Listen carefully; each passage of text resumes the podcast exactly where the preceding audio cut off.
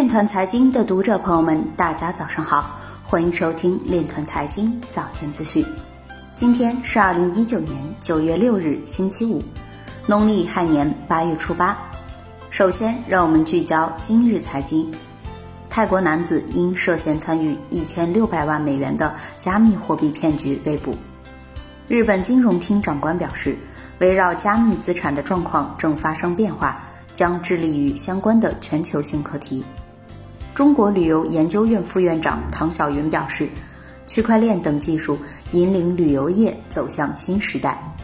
湖南工艺美术职业学院发布基于区块链的湘绣职业技能证书。彭博科技记者表示，美国国家安全局正致力于开发量子抗性的加密货币。八月，全球披露区块链应用五十二个。政府部门成为主导力量。阿里巴巴区块链专利数量三百二十二项，位居全球第一。华尔街日报报道，三星将于九月五日推出附带区块链应用程序和加密钱包的手机。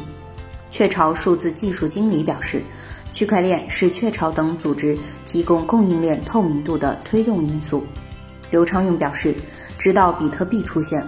互联网内生货币金融体系才开始走向成功。今日财经就到这里，下面我们来聊一聊关于区块链的那些事儿。人民创投区块链研究院《中国区块链政策现状及趋势分析报告》昨日发布。报告指出，通过技术手段来改变监管方式，提高监管效率，降低监管成本，提升自身的服务能力，基于区块链的规制系统将有助于提高监管的有效性。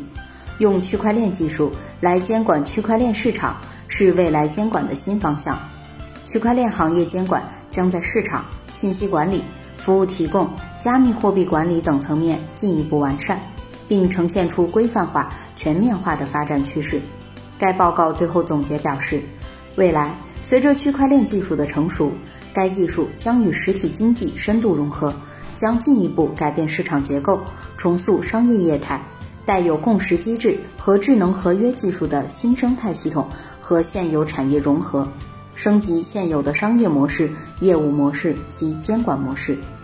以上就是今天链团财经早间资讯的全部内容，感谢您的关注与支持，祝您生活愉快，我们明天再见。